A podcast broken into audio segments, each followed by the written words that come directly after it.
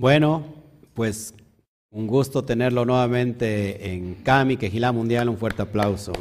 Gracias.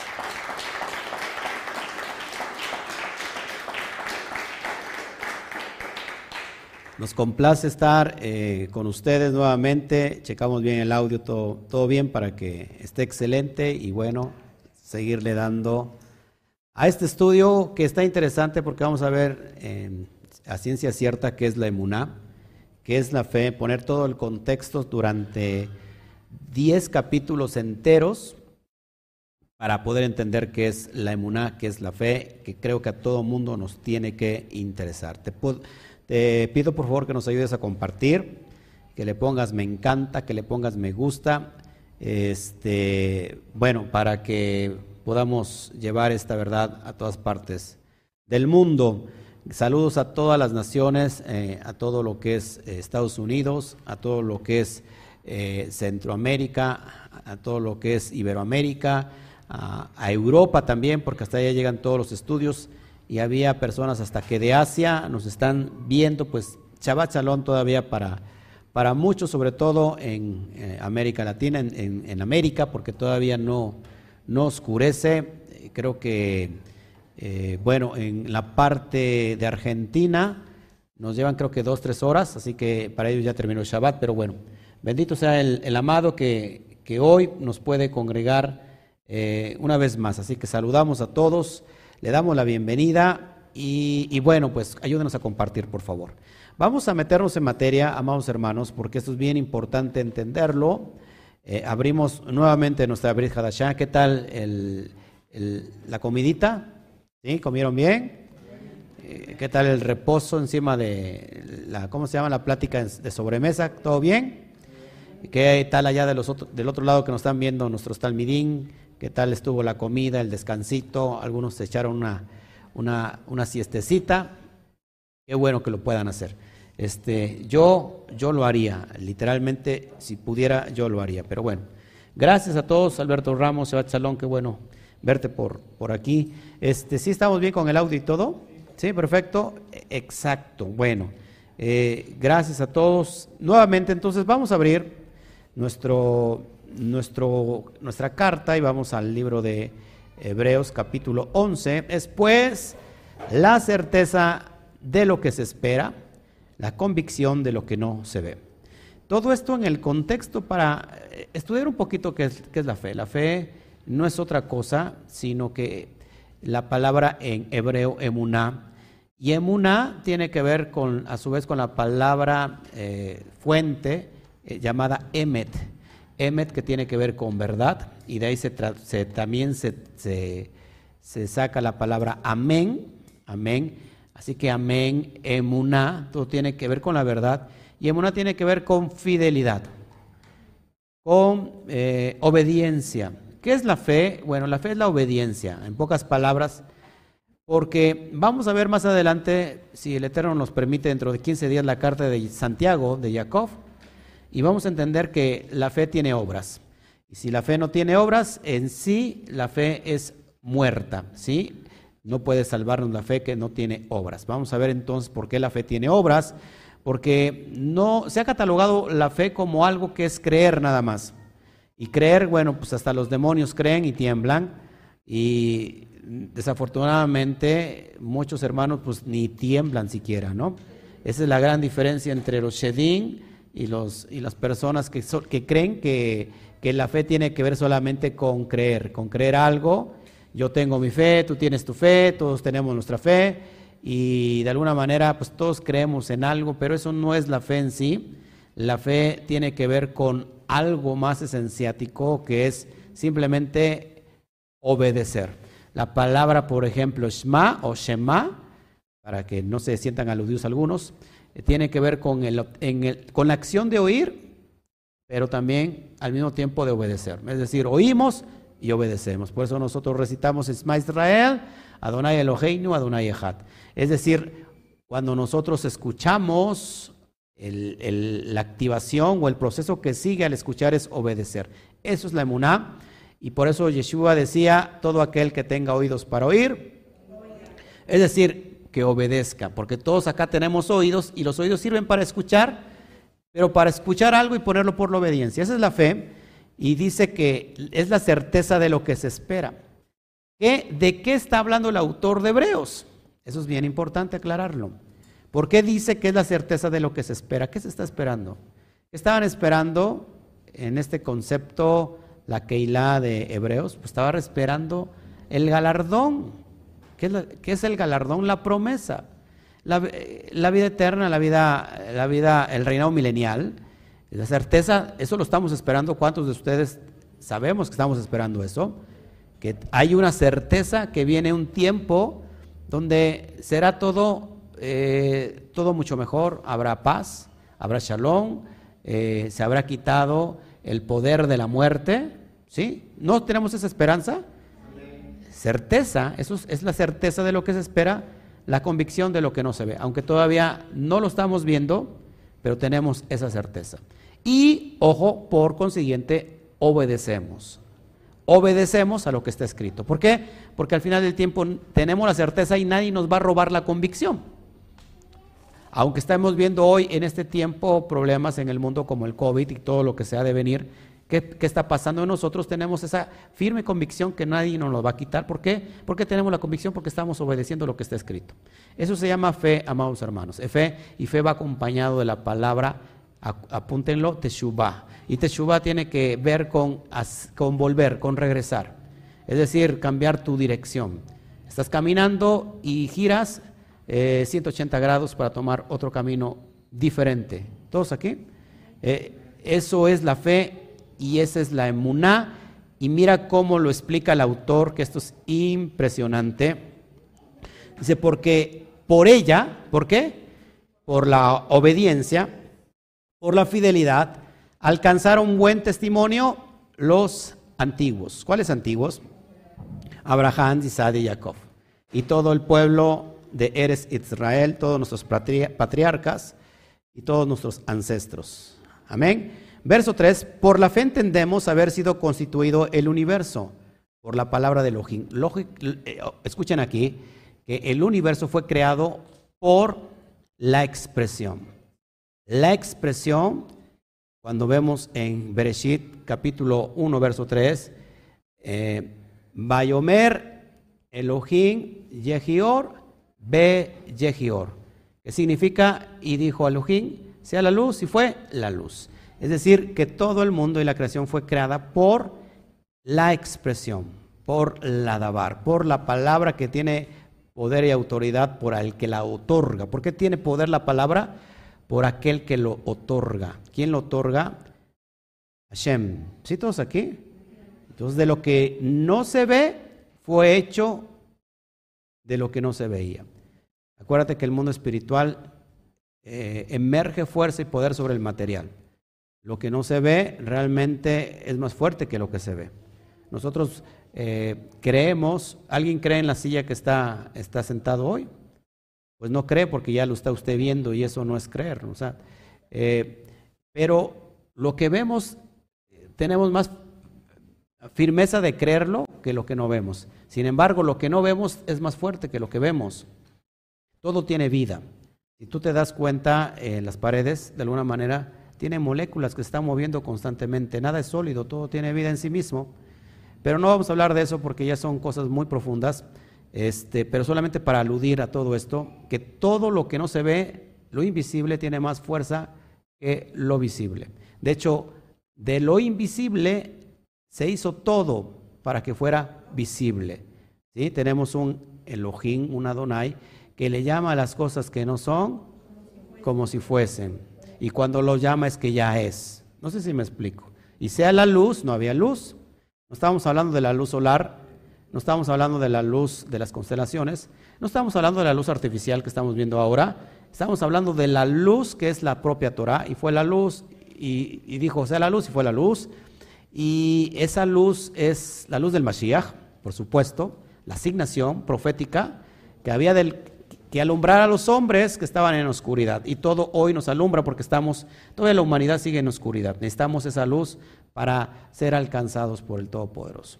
Entonces, Todo el universo fue constituido por la expresión. Repita conmigo, por la expresión. A eso se refiere el libro de Juan, capítulo 1, verso 1 al verso 14, que en el principio era la expresión y la expresión era con Elohim y la expresión era poderosa. Eso significa realmente lo que... Si alguien me puede leer, alguien trae la versión rápido, la versión, el código real, y eso te lo dice clarísimo, lo que yo te estoy enseñando. Por ahí la hermana creo que trae la, la versión código real. Si puede buscar, por favor, Juan 1.1 y nos las lee bien fuerte, por favorcito, se lo voy a agradecer, para que vayamos viendo todos estos conceptos. Después, yo siempre prometo y prometo y tengo tantas cosas encima, pero sí voy a dar el curso de Juan, ¿eh? Vamos a ver el, el curso de Juan, porque hay que comprender el libro de Juan.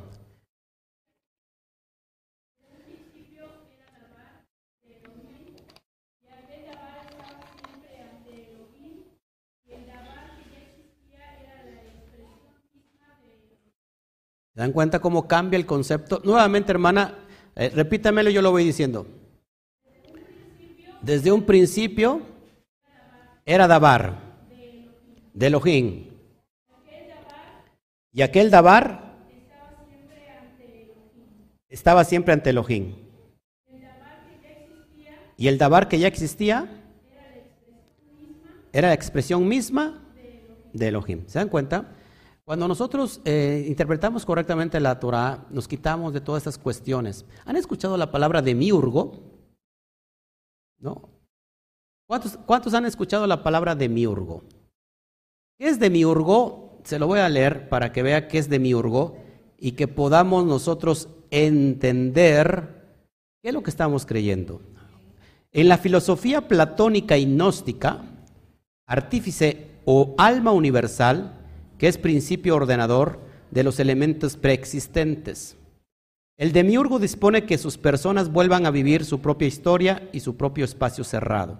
Otra, otra definición de demiurgo, el demiurgo, escuche bien, en la filosofía gnóstica es la entidad que, sin ser necesariamente creadora, es impulsora del universo. En la filosofía idealista de Platón y en la mística de los neoplatónicos es considerada un Dios creador del mundo y autor del universo. Cuando el logos se ha comparado con el demiurgo, eso es lo que estamos realmente creyendo. Otra cosa que no está específicamente en la Torah.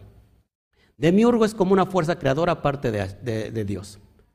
Es un ser místico que pone orden al universo, no el propio Dios del universo.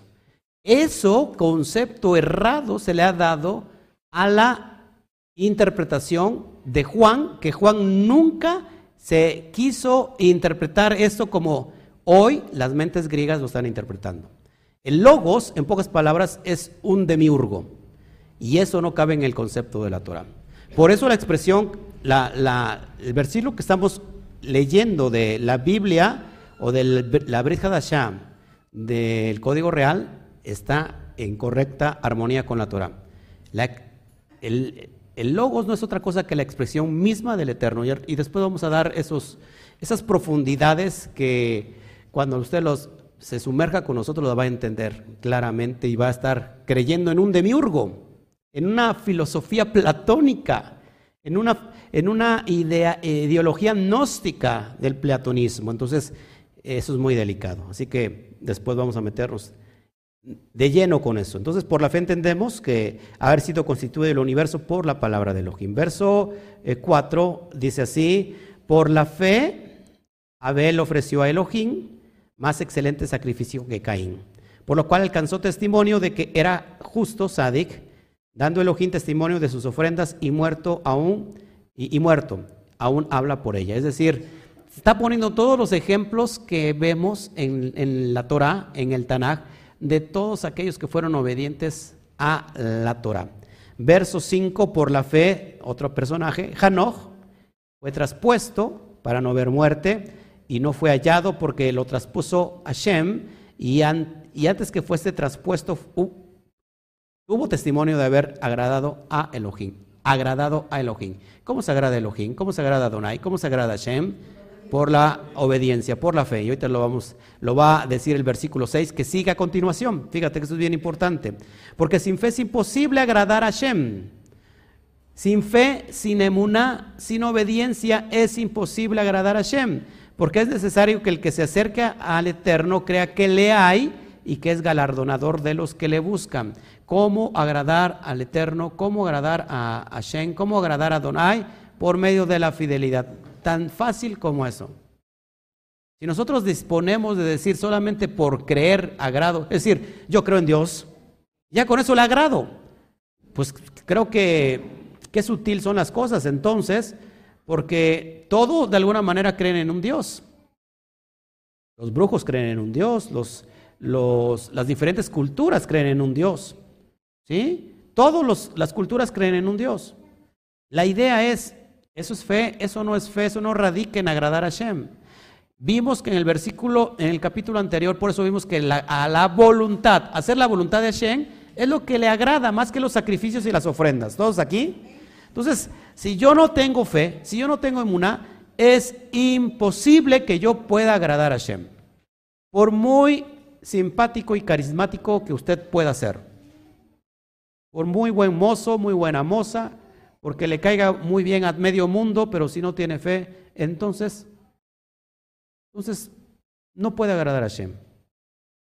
Verso 7, por la fe, Noah, Noé, cuando fue advertido por Hashem acerca de cosas que aún no se veían, con temor preparó el arca en que su casa eh, en que su casa se salvase, y por esa emuná, por esa fe, condenó al mundo y fue hecho heredero de la justicia que viene por la fe. ¿Cómo vivirá el justo? Por la fe. Cuando usted es obediente, usted es justo. Y si es sádic, dice que el camino del justo es como la luz de la aurora que va en aumento hasta que el día se hace perfecto. Vámonos perfeccionando día a día, caminando en obediencia. ¿Todos aquí? Verso 8. Por la fe, Abraham, otro personaje, siendo llamado, dice, obedeció. ¿Te dan cuenta que esa es la fe?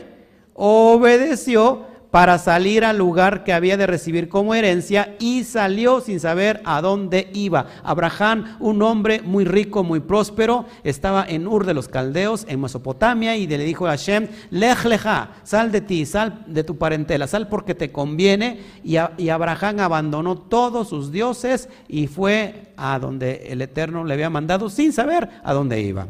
Eso es fe, eso es obediencia. Guarda Shabbat. No le entiendo por qué tengo que guardar Shabbat. Que venga un ángel y que me lo, que me lo revele, que venga el propio Dios y que me diga, tienes que guardar Shabbat, hija mía, hijo mío. Obedécelo. Obedece porque ya está escrito, no hay nada que revelar. No sé si me explico.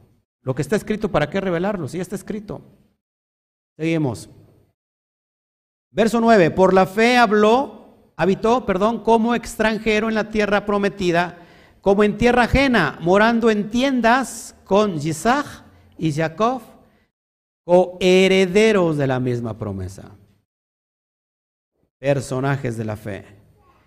Por la fe, Oscar obedeció esto. Por la fe, Alberto obedeció, hizo aquello. Por la fe, cada uno de los que estamos acá hicieron esto, hicieron aquello. ¿No, le parece que, que salga su nombre aquí?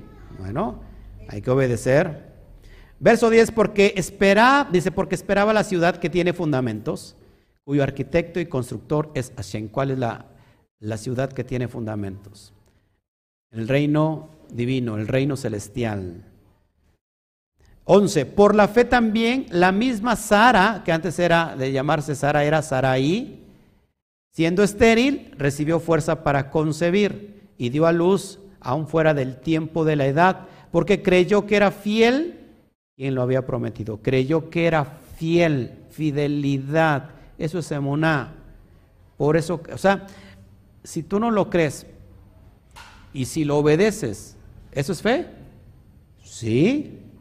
Aunque no lo creas, no hace falta que lo creas o no, obedécelo. Simplemente es eso. La fe en griego es pistis. Vamos allá en el norte dicen vamos a pistear. Y los, que, y los que se rieron saben qué significa pistear. Y no están diciendo, vamos a echarnos mucha fe, ¿no? para que me entiendan los de otras naciones, pistear significa ir a echarse unas cervezas, ir a tomar. Pero pistis es creer. Todo, el mundo tiene una creencia. Todo mundo tiene que creer en algo para poder eh, sostenerse. No sé si me explico. Pero no necesitamos eso, necesitamos más que creer, necesitamos obedecer. ¿Sí? Obedecer. Imagínate la, la prueba de la atadura de Yisach, la Akedat Yisach, cuando Abraham fue a sacrificar al único hijo al que ama, al único, a Yisach. Y fue y no repeló. Fue y preparó el holocausto y todo, y cuando iba a sacrificar, lo detuvo el ángel de Hashem. Veo que obedeces, que tienes temor. Entonces la fe tiene que ver también con el temor. Yo obedezco porque quiero agradarle al Eterno. Quizás no lo entiendo ahora. Quizás no lo entiendo ahora, pero lo estoy obedeciendo. Eso es emuná, eso es fe. Ahora, si lo crees, excelente, qué bueno. Pero creer no implica completamente fe. Imagínate las personas que, lo digo con mucho respeto, ahorita están yendo, estamos en 12 de septiembre, ¿verdad? ¿De diciembre? Ok, 12 de, no sé en qué fecha vivo. ¿Qué vemos hoy en prácticamente nuestro país, en, nuestra nación mexicana y en diferentes partes de Latinoamérica? Bueno, hoy 12 de, diciembre se celebra la, Virgen de Guadalupe y hay mucha... ¿Eh? María de Guadalupe, ah, no sabía que era María de Guadalupe. Bueno, pues hay muchas peregrinaciones. Desde el día de ayer en la noche muchos van a la ermita que estaba cerrada este, y bueno, como no encontraron la ermita, pues fueron afuera de mi casa. No sé, a lo mejor dijeron, acá hay un nicho. No sé, por algo, ¿no? Bueno, este, y la gente va porque cree que tienen fe de agradar a Dios a su manera, de esa, de esa forma. Creen en algo. Tristemente eso no existe, no lo hay, no es, es algo inventado, pero ellos están creyendo. La pregunta que ahora que estamos nosotros fuera de esa atmósfera y viendo desde otra cosmovisión, que estás viendo la, la, Torah en su verdad, esas personas realmente tienen fe, es decir, esas personas realmente están obedeciendo al Eterno. Pues no, porque para empezar nunca encontramos un pasaje que diga que tienes que ir de rodillas a Chalma o a la basílica o hacer procesiones. Nunca vemos eso. Eso se llama idolatría y, y para ellos es fe. Y no los quitas de ahí, pues es una fe. Porque para ellos está claro, fe es creer, punto. Pero fe no es creer. Fe, tiene que ir, que ir con algo más elevado y es simplemente tener fidelidad. Cuando yo voy delante de, de mucha gente, de muchas denominaciones quizás, y yo les hago la pregunta, ¿cuántos de aquí tienen fe? ¿Cuántas personas creen que me van a levantar las manos? Pues todas, porque de alguna manera por eso son ferigreses. Todas van a decir yo tengo fe. Pero cuando nosotros explicamos qué es la fe, después pregunto la misma eh, pregunta, hago la misma pregunta y ya nadie me levanta la mano porque saben entonces qué es fe, porque fe simplemente es obedecer lo que está escrito.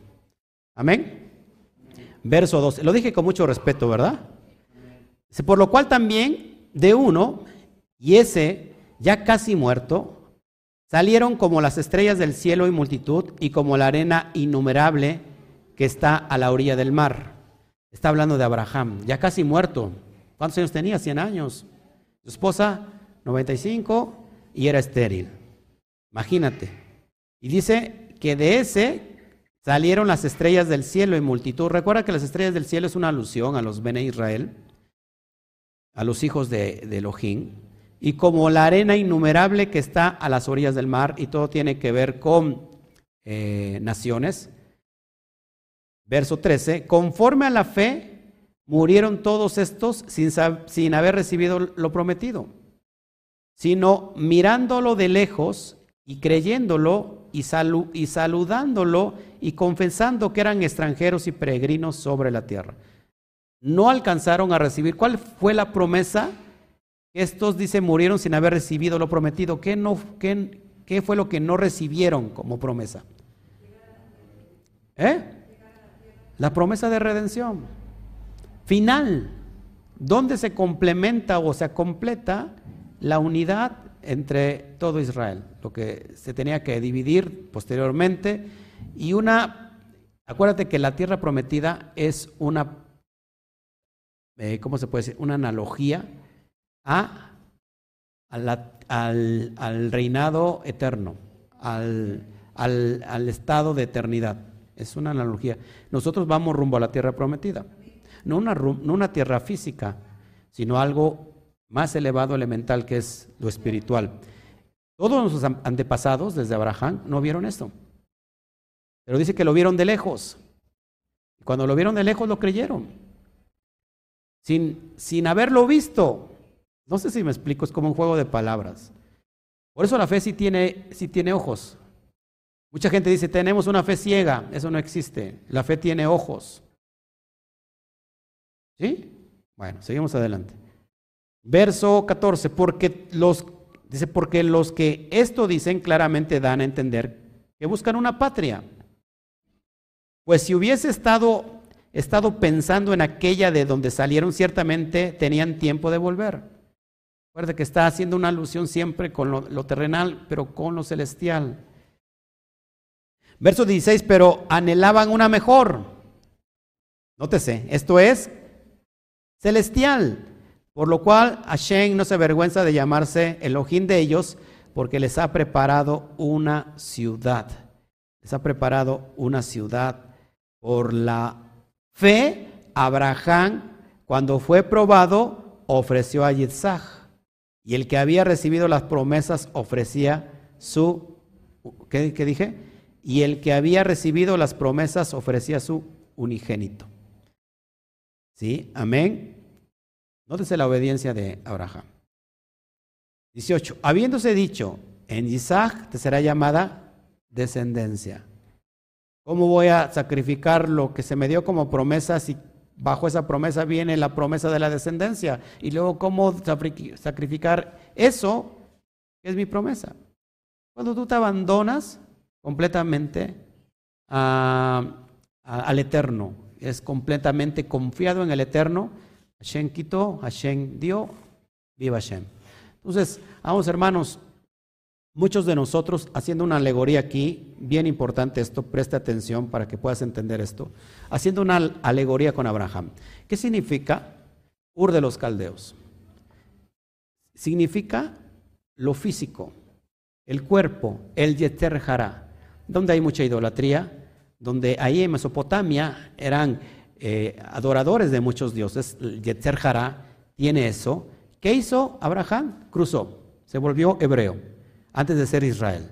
Cruzó, es decir, cuando el alma es capaz de desprenderse de ese Yetzer Hará que lo atañe, que lo, que lo, que lo exprime, que lo, que lo está sojuzgando. Abraham es el alma que deja el Yeter Hará que deja, la, que deja la esclavitud de la carne para, elevar, para elevarse sobre ella. Ese es Abraham. Pero una vez que Abraham, una vez que el alma trasciende, es capaz de obedecer al Todopoderoso, al bendito es, hasta las últimas consecuencias. ¿Por qué? Porque ya no está batallando con la carne. Ya es una alma elevada que puede obedecer, completamente a Shem ya no tiene nada que lo amarre al mundo material. Por supuesto, Abraham representa esa alma elevada que obedece los designios del Eterno y que entrega tanto a, lo que ama, porque en realidad eso no lo, no, no lo esclaviza con la materia, sino su amor hacia Hashem es más grande. Es un alma elevada, que ya sabe que está en otra dimensión. Y que el Eterno entonces le otorga ese galardón. Entonces es más elevada. Por eso Abraham representa esa alma elevada. En nosotros hay un Abraham. Tenemos un Isaac.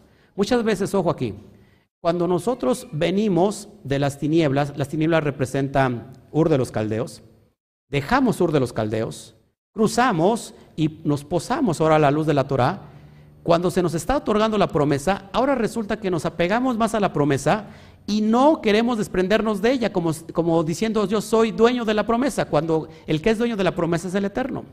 Y entonces el Eterno quiere que estés libre de todo eso y que seas capaz de desprenderte aún de lo que piensas que es tuyo. Muchos, muchos están dispuestos a dejar Ur de los Caldeos, pero muy pocos están dispuestos para ir al monte Moriah, a entregar a lo que tanto ama. Supongamos, fácil te lo digo, hay una persona que está buscando trabajo, no tiene trabajo, le pide al Eterno que le dé trabajo, que pueda guardar Shabbat. Llega el momento, el Eterno le confirma, primero le quita toda la, levadura, lo limpia, el estado de Tumá, y lo lleva a un estado superior. Y entonces le otorga la promesa. Tiene trabajo ahora el hombre, muy feliz, anda por la, por la vida, y resulta que entonces le cambian los planes y tiene que dejar el Shabbat por guardar el trabajo. Entonces la persona dice, bueno, pues ya tengo el trabajo, me aferro al trabajo, ahora no lo suelto. Y entonces ya le cambiaron todo el plan a la persona porque ahora va a trabajar todos los Shabbats. Lo siento, no te puedo guardar el Shabbat porque estoy trabajando. Ahí ha declinado nuevamente a lo material. No sé si me explico. Cuando ese alguien es capaz de decir, Padre, pues yo también te entrego mi trabajo, porque no es mío, tú me lo das. Recuerda que todo, todo, todo se mueve en los cielos para manifestarse en la tierra. Nuestras luchas se pelean arriba, se ganan arriba para que se manifiesten abajo. Por eso Mashiach decía, eh, todo lo que ates en, la, en, la, en los cielos será atada en la tierra. Porque el mundo espiritual mueve todo esto. ¿Y cómo, cómo movemos eso cuando nosotros tenemos codependencia al Eterno? Completamente. Incluso dejando nuestra propia promesa. Porque a veces la promesa se convierte en tu Dios. No sé si me explico. Ya pedí una pareja y mándame una pareja y mándame una pareja y no tengo pareja y estoy solo, estoy sola y viene la pareja y llega la pareja y entonces ahora la pareja se convirtió en su Dios. Y ha dejado a Dios de un lado y ahora la pareja es su Dios. ¿Te das cuenta cómo funcionan las cosas? Entonces cuando suelta eso, y sigue siendo Hashem en primer lugar, todo le va a venir a bien. Ese es el, el contexto de que nosotros seamos capaces de dejar Ur de los caldeos, pero que también tengamos la disponibilidad de ir al monte Moria a sacrificar lo que tanto amamos. Como que ya no le gustó mucho a estos. ¿eh? Bueno, ya no hablo de cosas tristes, vamos, seguimos adelante.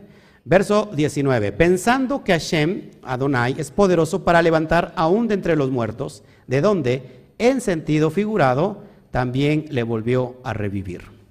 A recibir, perdón. Recuerda que todo en la Torah es cíclico. Todo en la Torah se va repitiendo una y otra vez, es analógico, es en sentido figurado. Isaac nos representa a nosotros, que también tenemos que morir, merecíamos morir ¿sí? En ese tiempo, en ese día, pero hubo un sucesor, un carnero que apareció ahí como que de la nada, y ese, ese carnero estaba prefigurando al Mesías que habría de ser entregado. Para poner a alguien en tu lugar, tú y yo deberíamos morir. ¿Por qué? Porque estábamos llenos de pecado. Pero vino un sustituto y gracias al sustituto, el Eterno proveyó de esa justificación. ¿Estás escuchando? Bueno, parece que a muchos le estoy hablando en códigos muy elevados porque se quedan así como, ¿what? Verso 20, por la fe bendijo a Isaac y a Jacob y a Esab respecto a cosas venideras. Recuerda que Esab también fue bendecido, ¿eh? Pero, pero este iba a ser menor que su hermano, Jacob. Por la fe Jacob, al morir, bendijo a cada uno de los hijos de Joseph. Acuérdate que bendijo a Manasés y a Efraín. Y dice, y adoró sobre el extremo de su bordón. Ya estando ciego, Jacob bendijo al menor con la primogenitura y al mayor también lo bendijo, pero fue quien recibió la bendición de primogénito mejor, no mejor, sino con B. Mejor fue Efraín, el menor. El, a ver, la primogenitura mejor es una asignación profética, un rol profético. Amén. Verso 22, por la fe, Joseph, ¿qué significa Joseph? añadidura, añadir. Por la fe, Joseph, al morir, mencionó la salida de los hijos de Israel y dio mandamiento acerca de sus huesos. Cuando murió, fue llevado a la cueva, a ver si se acuerdan de qué cueva. ¿Eh? No, hablen lenguas, hablen ustedes en español, porque ya esas lenguas ya no las practicamos nosotros. Macpelá, a la, cueva de Macpelá, donde están eh, depositados todos nuestros patriarcas. La compró Abraham, ¿eh? es tremenda esa. Ok. Bien que sabe. Verso 23. Por la fe Moshe, otro autor, otro eh, autor de esta fe, cuando nació fue escondido por sus padres. Recuerda que fue escondido en un canasto, en un cesto, este, por tres meses porque le, porque le vieron niño hermoso y no, termina, y no temieron el, decreto del rey. El rey mandó a matar, el faraón mandó a matar a todos los niños ¿verdad? Que nacieran de las vientres de los judías. Faraón es el corazón duro que manda matar todos los propósitos que están naciendo de, de tus frutos primarios al caminar a la Torah. Todo lo que tú estás dando frutos de obediencia, de amor, de, templanza, de mansedumbre, de fe. Pero esos pequeños frutos muchas veces son queridos destruir por el, el faraón. faraón representa el corazón duro en ti la carne, que se opone a que, a que ames a tu prójimo. A ver, dale un beso, por favor, a tu prójimo. Ósculo santo, dice, ¿no? La Torah. Ya sí hay mucho amor. Bueno. Ni los esposos se besaron, qué tremendo, ¿eh? Mi vida, un besote. No importa, es un ósculo santo. Dije un, dije un beso de respeto, no otra cosa.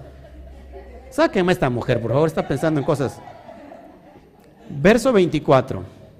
Dice, por la fe Moshe, ya se, ya se, este, ¿cómo se llama? ¿Cómo se, ya se balconeó. Ya está pensando en otra cosa esta mujer. Hablando del Yeter Haray, como usted el favor. A ver, dese un abrazo que sea, por favor. Dese un abrazo. Ya si no quiere darse un ósculo santo, dese un abrazo. Gente hipócrita, de veras que... Gente hipócrita. Dese un abrazo de, amor sincero. Dije, hermana, qué bueno que está con nosotros. Qué bueno que estamos aprendiendo cosas profundas.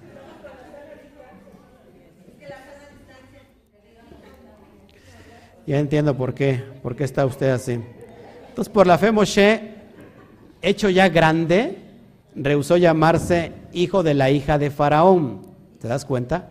Hijo de la hija de Faraón el nieto de Faraón. Verso 25, escogiendo antes ser maltratado con el pueblo de Hashem que gozar de las delicias temporales del pecado. ¿Quién me puede, quién me puede interpretar esto en el nivel Sot?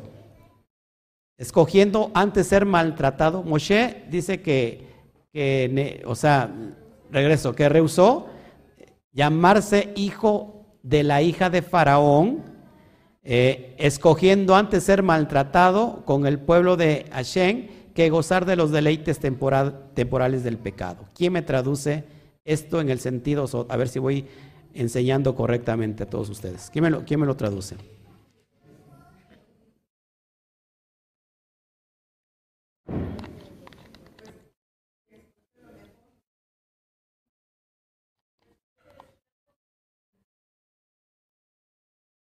Escogió ser antes maltratado que gozar de los deleites temporales del pecado. Nadie, nadie lo da, es tan fácil. Aplícalo a tu alma, a tu persona. ¿Qué tiene que ver esto contigo? Sí, sí, pero aplícalo contigo. Dice, fíjense, escogió antes ser maltratado, es decir, no importa que su físico sea maltratado, que tu propio físico sea maltratado, pero que tu alma trascienda antes de quedarte en los deleites temporales del pecado. Porque el Yeter Hará se deleita con los, con los, que eso que es temporal, eso te satisface pero temporalmente, ¿o no? Porque después de eso tienes que volverte a llenar, porque lo, te llenas y cuando ya te llenas, te vuelves a sentir vacío. Si a usted le pasa que ha comprado algo nuevo, algo que deseaba, ¿no? Lo vio ahí en el aparador y dijo, ven a mí, ven a mí, ven a mí, te estaba llamando, es aquello, y, te gustó y te lo compras, ya te sientes feliz porque te lo compras, pero al rato ya no te llena, ahora ya vistes otro y quieres otro. E, eso, eso es, como un beneficio temporal, no sé si me explico. Así, es, así trabaja el Yeser Pero cuando tú decides, que el alma decide antes que el cuerpo sea maltratado, para que no se quede estancado en esos deleites temporales y que esa alma pueda ser elevada y ahora sí eh, gozarse de los deleites atemporales, es decir, de los deleites eternos. No sé si me explico. Es el Moshe en nuestra vida. Eh, y eso es lo que está presentando el autor en el sentido más profundo. Yo creo que muy profundo porque muchos se quedaron así como... Yo creo que es después del, sueño, da, hambre. Ah, no, después de la comida da sueño. Bueno. Pero eso es fe. Sigo. 26. Teniendo como mayores riquezas el vituperio del Mashiach que los tesoros de los egipcios. ¿Cómo que teniendo por mayores riquezas el, vituperio del Mashiach? Ojo aquí, porque él fue constituido Mashiach. Fue constituido un ungido, constituido Elohim delante de Faraón, un Mesías. ¿Todos aquí? Y dice, dice la Torah y dice los sabios que no ha habido otro profeta mayor, más grande que Moshe Rabenu, hasta que vino Yeshua. Ahora, esto es bien importante, amados hermanos. Teniendo por mayores riquezas, sabía que él estaba siendo llamado para ser un profeta y que, y que iba a recibir vituperios, pero que eso lo iba a llevar a niveles que hasta ahorita mismo estamos hablando de Moshe. Cuando nosotros estamos dispuestos a que el cuerpo sea fragmentado, sea castigado, el Yeter Jara sea castigado, el, el, llamado que tienes cada uno de nosotros vale la pena, porque ese llamado nos hace trascender. Todos aquí, no se me espanten, tenemos asignación de Mashiach. ¿En qué sentido? En que el alma que trasciende al Yester vive en un estado de en un estado mesiánico. ¿Te das cuenta cuando Pablo decía, porque ahora tenemos la mente del Mashiach? Y eso es vivir en plenitud. ¿Te das cuenta? O sea, si todo lo aplicamos a nuestra vida, a nuestra alma funciona para darle la correcta interpretación, la correcta luz y llevarlo a cabo por obra. Literalmente, Moshe Rabenu así lo hizo también. ¿Sí? Verso 27, por la fe dejó a Egipto. Una vez más, por la emuná, por la obediencia, por la fidelidad, dejó Egipto, dejó Misraín. ¿Qué significa Misraín?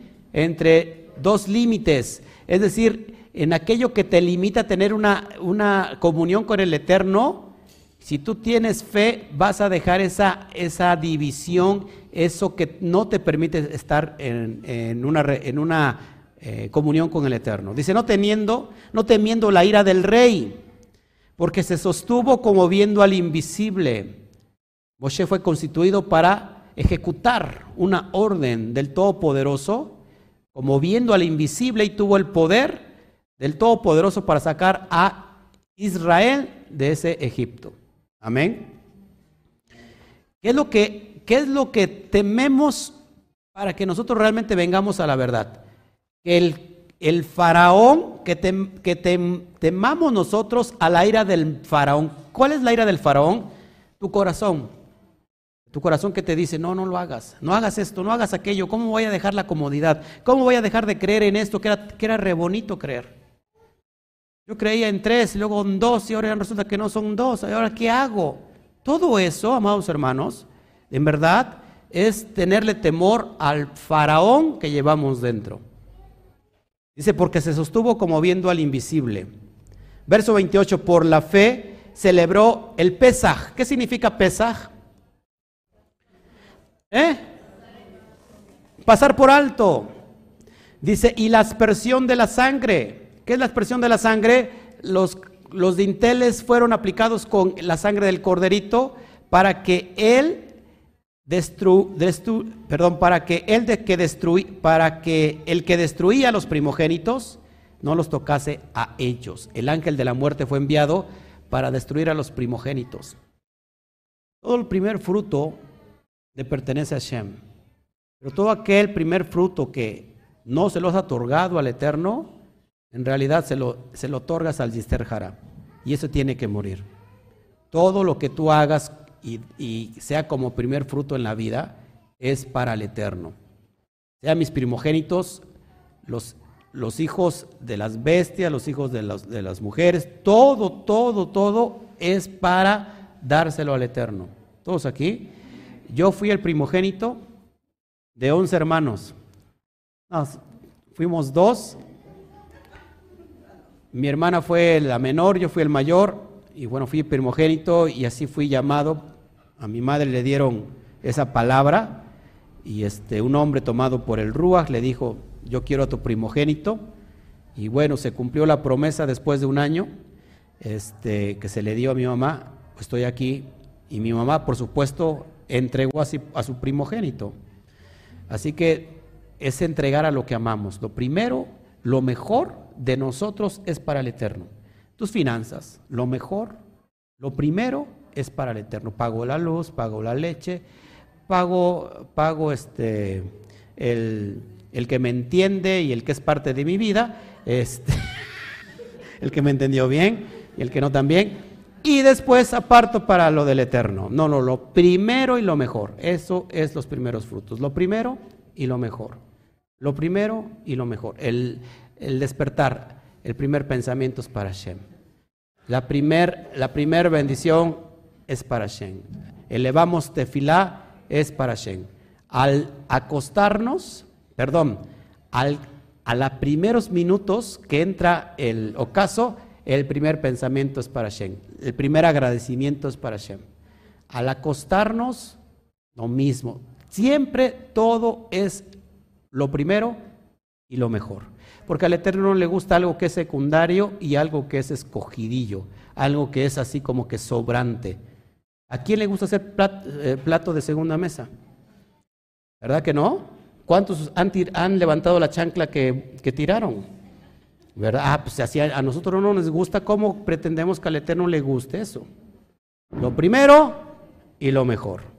Y verás, verás que si tú llevas a cabo eso, amados hermanos, olvídate, olvídate de, de híjole, una provisión sobrenatural. Bueno, seguimos. Verso 29. Por la fe pasaron el mar rojo, que en realidad no es el mar rojo, sino el mar de juncos, como por tierra seca. ¿Por qué? Porque el mar se abrió. E eh, intentando los egipcios hacer lo mismo, fueron ahogados. ¿Cómo lo aplicamos en nuestra, en nuestra cosmovisión del alma? A ver, ¿cómo aplicamos esto en nuestra cosmovisión del alma en el sentido SOT? Por la emuná, por la obediencia, pasaron el mar rojo, como por tierra seca, e intentando los egipcios hacer lo mismo y fueron ahogados. A ver, a ver. Está muy fácil, ¿eh?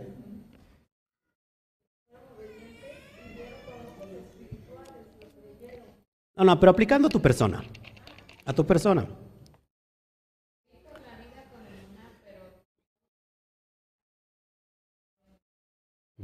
Algo así, algo más o menos. El, abrirse los mares es abrir tu entendimiento. Que eso, esas fortalezas mentales sean realmente echadas abajo.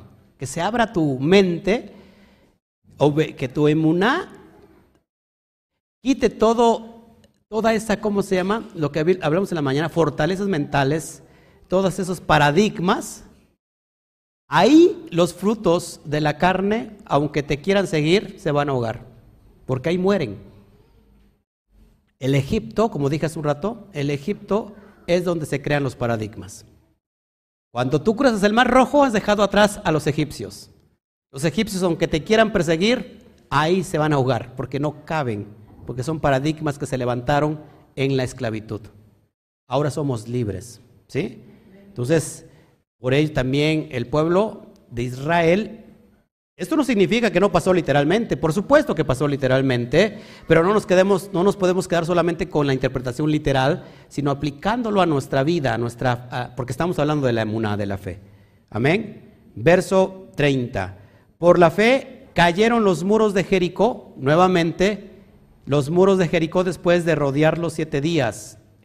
Otra aplicación hermosa, otra alusión, hablando de paradigmas hablando de fortalezas mentales después de rodear los siete días. Siete días tiene que ver con el tiempo de Shabbat.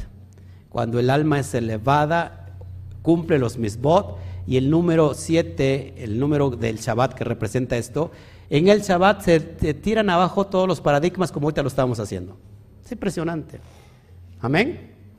Y bueno, verso 31, por la fe, Raaf, la ramera, no pereció juntamente con los descendientes, perdón, ¿qué dije? Ah, nuevamente lo leo.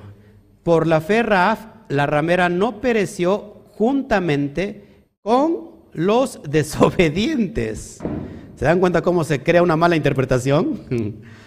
Habiendo recibido a los espías en paz.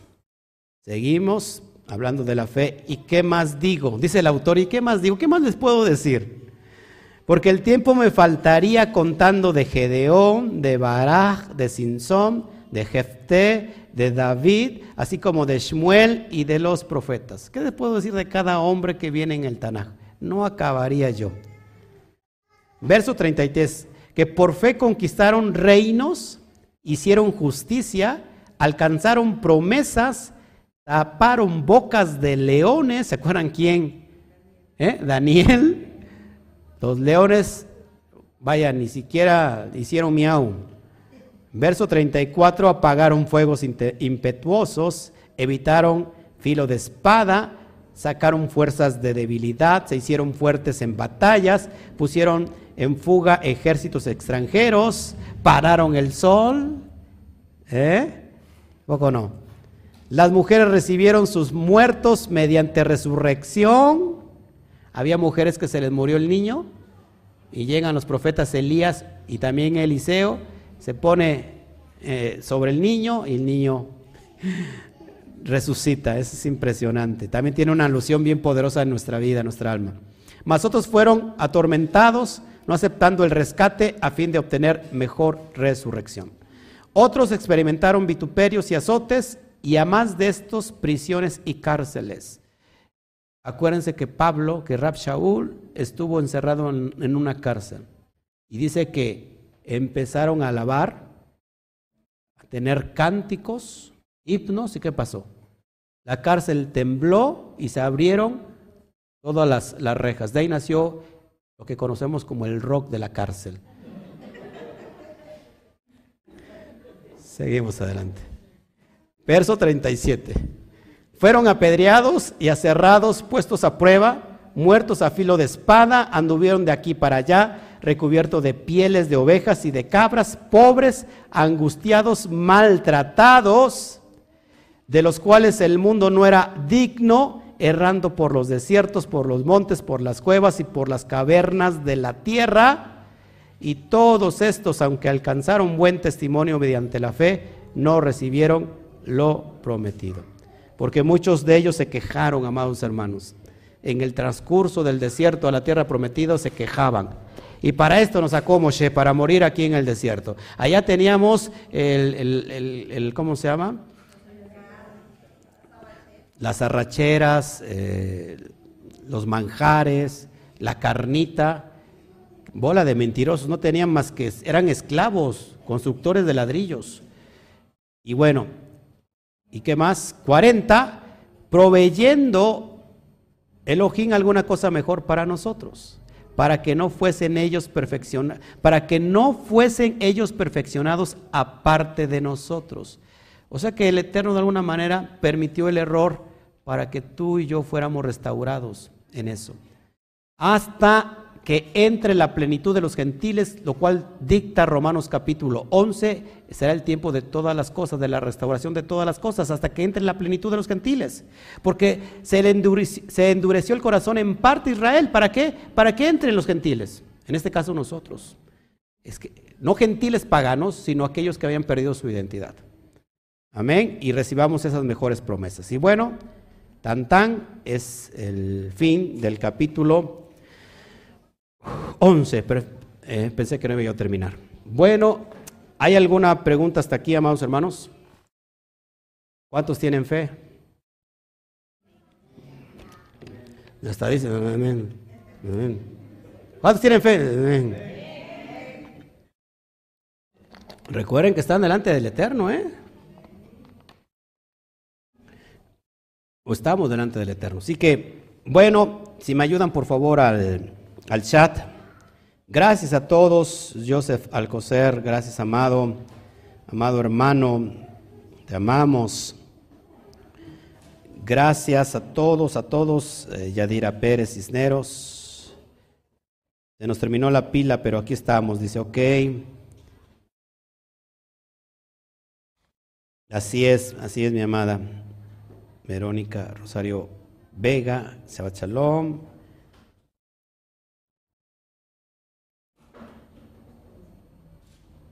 Así es. A ver, si me pueden ayudar, por favor. ¿No hay preguntas? ¿No? Pues si no hay preguntas, no hay respuestas, ¿verdad? Hoy veo como que vengo muy, muy profundo. El que dijo chistosito es que no ha entendido nada del sistema SOT.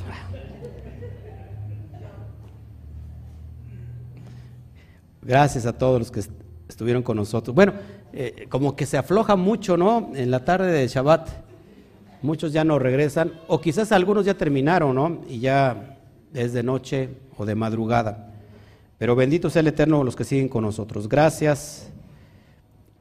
Gracias, le manda saludos Davidcito. Davidcito nos está viendo. Ay, Davidcito. Ay. El buen Davidcito. ¿Cómo lo extrañamos, eh? Gracias, hermano. El, hermano Héctor viene un Shabbat, sí, y bueno, y, el otro manda, manda a su invitada, ¿no?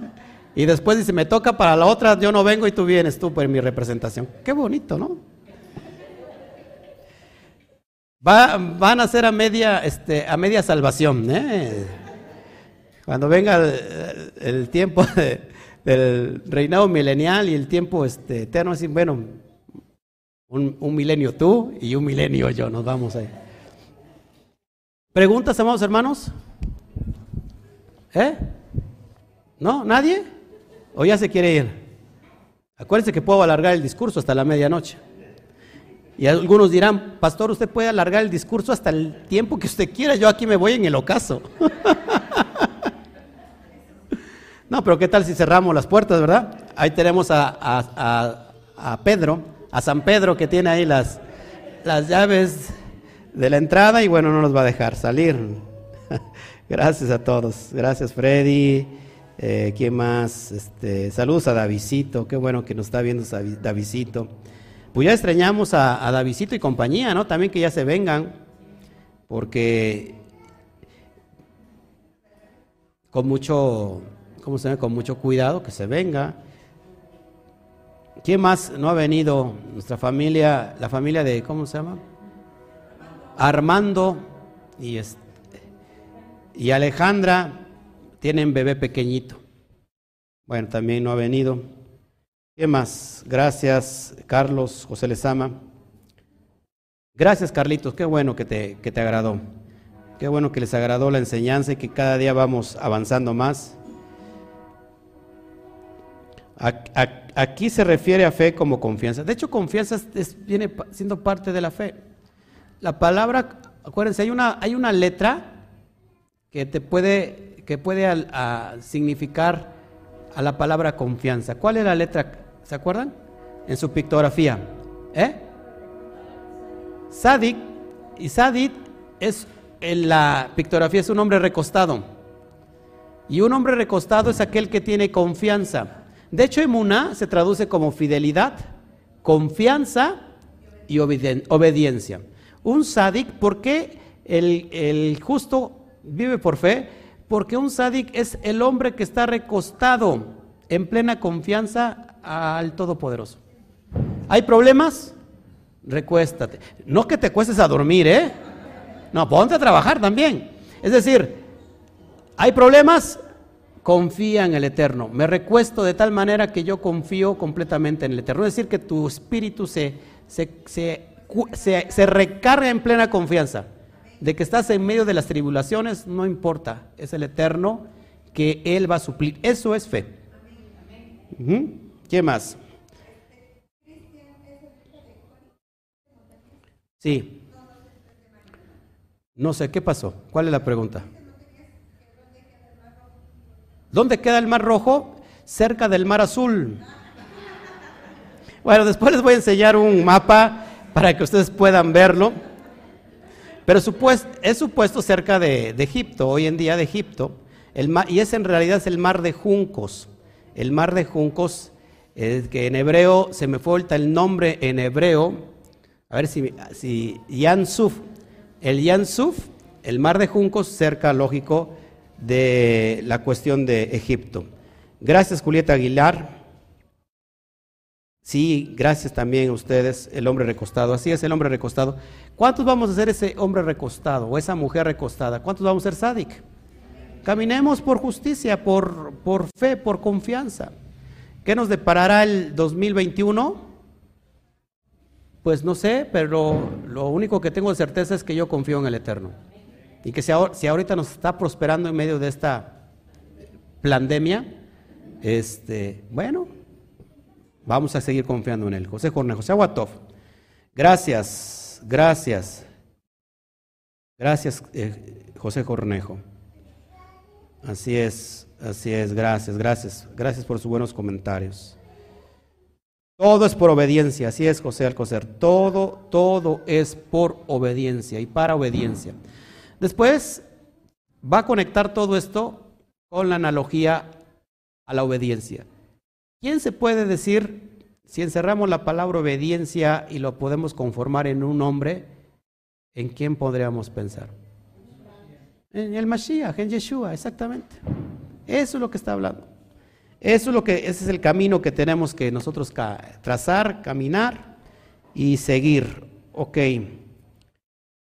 Ok, saludos a todos los hermanos, extrañándole bendiciones. Armando nos estaba mandando saludos, Verónica, pero Yadira dice, sí, nosotros también le extrañamos, pero con bebé estamos hechos locos. Y aparte, David anda con un poco de gripa, y bueno, y David quiere estar peleando siempre constantemente con Goliat, ¿no? Y bueno, pues lo entendemos. Pero espero que pronto pase la tribulación y vengan, vengan y vengan y vengan. Bueno. Pues eso es todo lo que quería yo entregarles el día de hoy. Espero que esto... ¿Sí? ¿Me dice algo?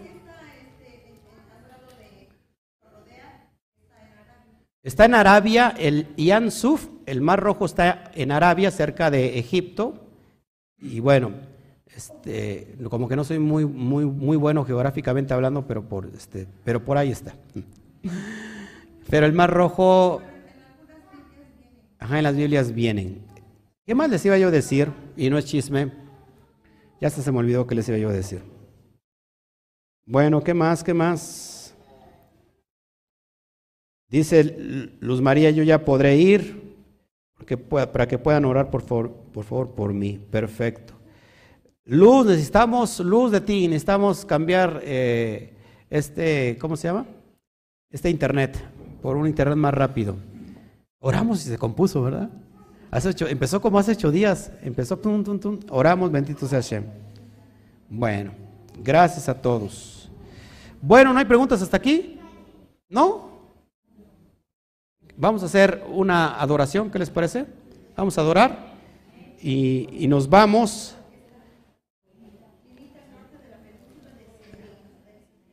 Limita al norte de la península del Sinaí. Sinaí está en Arabia y por ahí está el mar rojo. Bueno, amados hermanos, déjeme decirle que los amo, que si yo he ofendido con mis comentarios a algunos amados que no ha sido con la intención de ofenderle.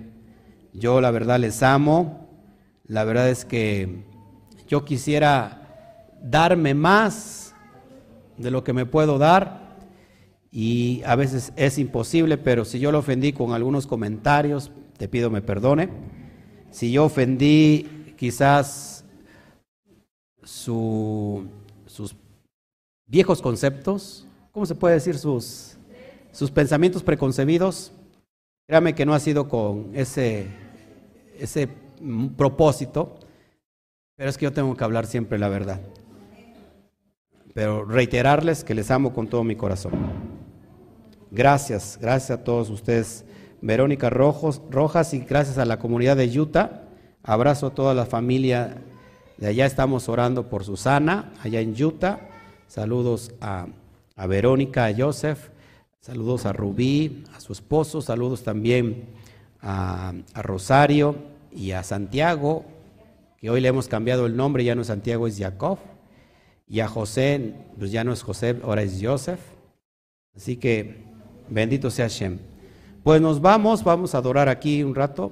Me despido, ¿eh? Me despido del aire porque ya muchos están agarrando sus maletas. Estoy diciendo que nos vamos de la transmisión, pero seguimos en la adoración. Que el Eterno me los bendiga, que el Eterno me los guarde, que tengan un excelente inicio de semana, que llevemos a cabo todo lo que hemos estado aprendiendo hoy y como les decimos, amados hermanos, a toda la comunidad está a la distancia y que le amamos a la cuenta de tres. Una, dos, tres. Shagua Nos vemos.